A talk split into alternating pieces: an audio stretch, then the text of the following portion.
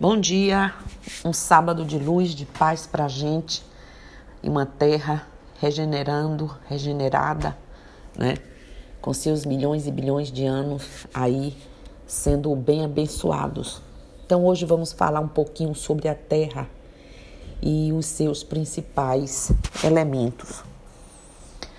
A Terra é o terceiro planeta mais próximo do Sol, o mais denso e o quinto maior dos oito planetas do sistema solar. É também o maior dos quatro planetas telúricos.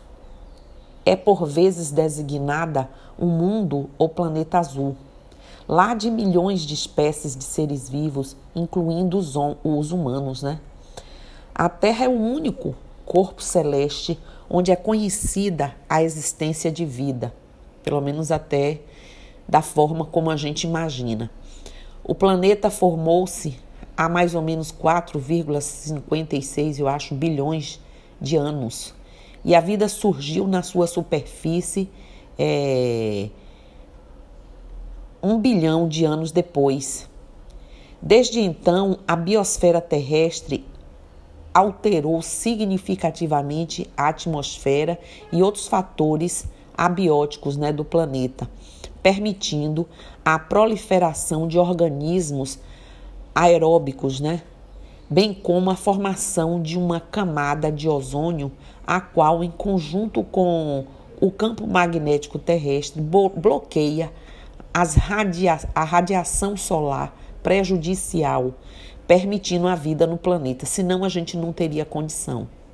As propriedades físicas do planeta, bem como a sua história geológica, e órbita permitiram que a vida persistisse durante esse período.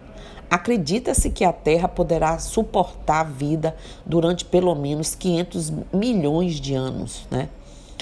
A sua superfície exterior está dividida em vários segmentos rígidos, chamados placas tectônicas, que migram sobre a super, superfície terrestre ao longo de milhões de anos. Cerca de 71% da superfície da Terra está coberta por oceanos de água salgada, né, com o restante constituindo, é, consti, consistindo de continentes e ilhas, e os quais contêm muitos lagos e outros corpos de água que contribuem para a hidrosfera. Não se conhece a existência de água no estado líquido em, é, é, em estado líquido em equilíbrio, necessária à manutenção da vida como a conhecemos na superfície de qualquer outro planeta. Isso acontece no nosso. Os polos geográficos da Terra encontram-se é, maioritariamente cobertos por mantos né, de gelo ou por é, banquisas. O interior da Terra permanece ativo com um manto, um manto, uma espécie de manto espesso e relativamente sólido, um núcleo externo líquido que gera um campo magnético e um núcleo interno sólido composto, sobretudo, por ferro. Ok? A Terra interage com outros objetos no espaço, em particular com o Sol e a Lua. No presente, a Terra orbita Sol uma vez por cada, segundo dizem aí, é 366,26 rotações sobre o seu próprio eixo, o que equivale a 365,26 dias solares ou um ano sideral. O eixo de rotação da Terra possui uma inclinação em relação à perpendicular ou seu plano orbital, produzindo variações sazonais na superfície do planeta com um período igual a um ano tropical. A Lua é o único satélite natural conhecido da Terra, tendo começado a orbitá-la, segundo os pesquisadores cientistas, 4,53 bilhões de anos. É responsável pelas marés, estabiliza a inclinação axial da Terra e abranda gradualmente a rotação do planeta, entre aproximadamente 41 a 30, 4, alguma coisa e 3,8 bilhões, eu acho, de anos atrás. Durante um intenso bombardeio tardio, impactos de asteroides causaram mudanças significativas nessa superfície terrestre. Os recursos minerais da Terra, em conjunto com os produtos da biosfera, fornecem recursos que são utilizados para é, suportar uma população humana global. Esses habitantes da Terra, nós habitantes, estão graduados em cerca de 200 estados soberanos, né, que interagem entre si por meio da diplomacia. Pelo menos é o que a gente acha, né? Viagens, comércios e ação militar. As culturas humanas desenvolveram várias crenças sobre o planeta, incluindo a sua personificação em uma deidade, a crença num numa terra plana, ou em que a terra é o centro do universo. E uma perspectiva moderna do mundo como um ambiente integrado que requer proteção. Os principais elementos que compõem tudo o que existe, todo mundo já sabe, um deles é o fogo. Eu vou falar um pouquinho também, porque entendam, para a gente entender um planeta, para a gente entender nossa existência, para nós compreendermos as questões que interagem aí no espiritual, nessa volatilidade, nessa é, absurda carga energética que a gente vive, vocês precisam conhecer um pouco sobre tudo isso, né? O fogo, por exemplo, o primeiro elemento a ser considerado é o fogo. Ele representa o elemento transformador já que dos quatro elementos é o único que, de fato, é um processo e não um objeto. Ele não pode ser contido ou armazenado. Ele precisa ser alimentado para continuar a existir. Ele nasce, cresce e morre. Pode ser usado para cozinhar alimentos e pode também destruir uma floresta, um, um, um prédio inteiro, o que for. Disse que ele tem as seguintes funções: criador, destruidor e purificador, né? Bem poderoso. Como criador, representa a centelha da vida, o fogo da paixão, a energia que gera movimento. Como destruidor, não há o que falar. É bem conhecida a capacidade do fogo de destruir tudo que toca, principalmente quando está em fúria. E quando a gente trabalha com magia, ele vai aí é, desintegrando, tirando é, todas as larvas astrais, as energias negativas. Ele é um purificador também. E como purificador, ele atua no processo de limpeza, instrumentos é, é, cirúrgicos, quer forma direta, quer de forma indireta. Em diversas religiões, ele está associado ao processo de, como eu disse, limpeza do local, de culto ou simbolicamente da alma. Né? O fogo nos dá a forma de alimento, o fogo nos dá uma série de coisas, e na magia a gente já sabe quanta utilização nós temos e damos a ele. As características é, psicológicas do elemento fogo têm a ver com a imagem que fazemos dele. O fogo representa criatividade, força, iniciativa, é, expansibilidade, né? ele instabilidade, perigo, não é isso? Centrado no eu, é, o que num sentido positivo representa autoconfiança e no sentido negativo, egocentrismo, podendo chegar até o egoísmo, né, quando ele devassa tudo. Os três signos regidos pelo elemento fogo são Ares, Leão e Sagitário. Uma maneira mais atual de pensar no fogo é encará-lo como energia o elemental do fogo é a salamandra. Né? Então a gente deu aí uma pincelada sobre ele e vamos falar de novo sobre a terra. O elemento terra, fogo, terra agora, representa o mundo percebido pelos sentidos. É a matéria bruta, né? A, o aqui e agora, as necessidades vitais. E também a,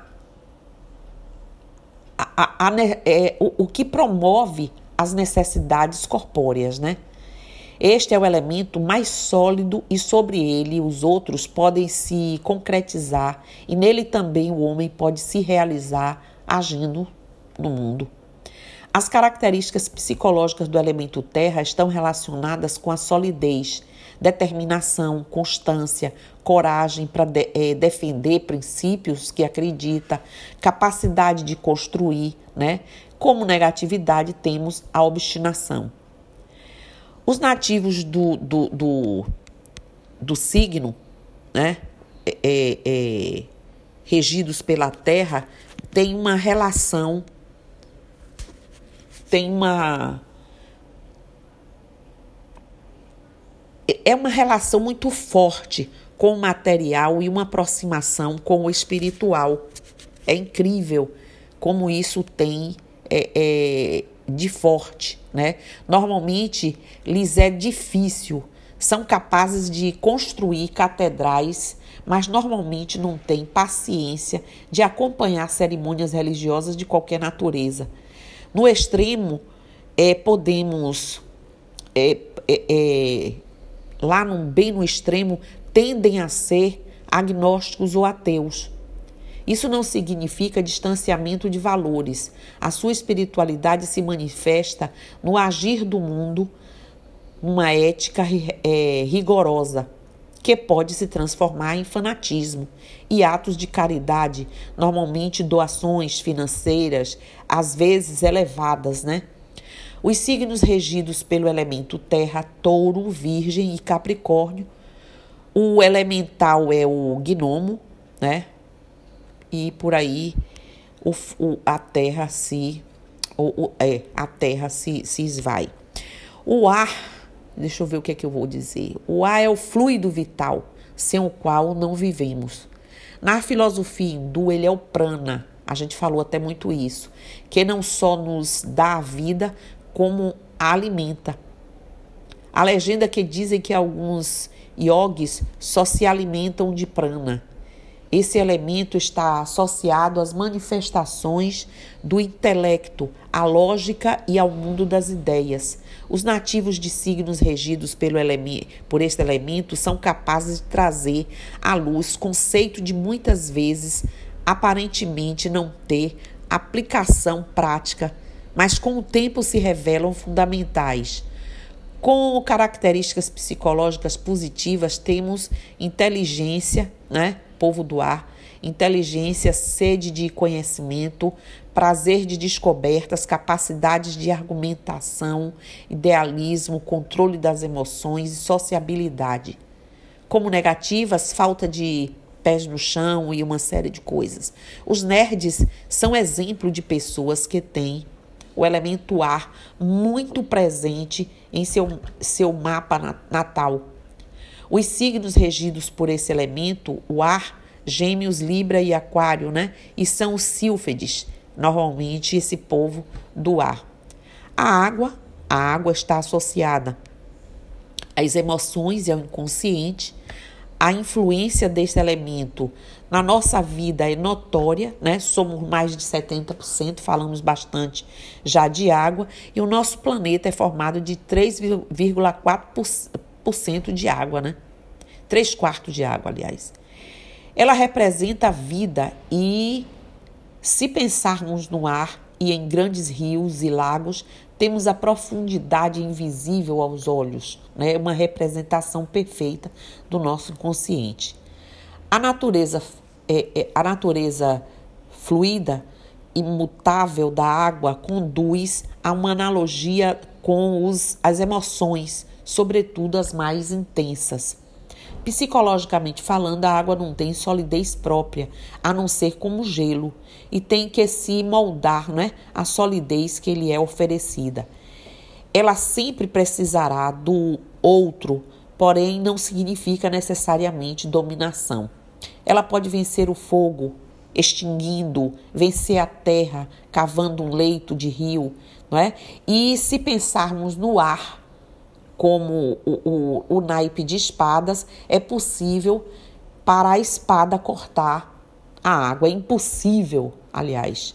Então, a emotividade será a sua principal característica, tanto positiva como negativa. Os signos Câncer, Escorpião e Peixes e o elemental da água são ondinas, né?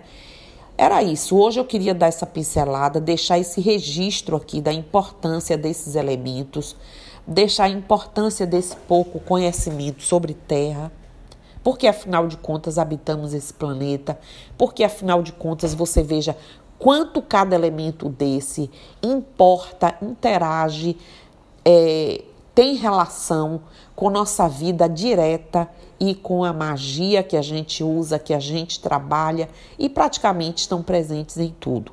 Então era isso hoje que eu queria dizer. Um dia de paz para todo mundo, um dia de boas reflexões, de bons pensamentos positivos, é, que a gente realmente passe cada vez mais a trabalhar todos esses pensamentos ideais e positivos. E Mokuyo no Zambi. Eu estou aqui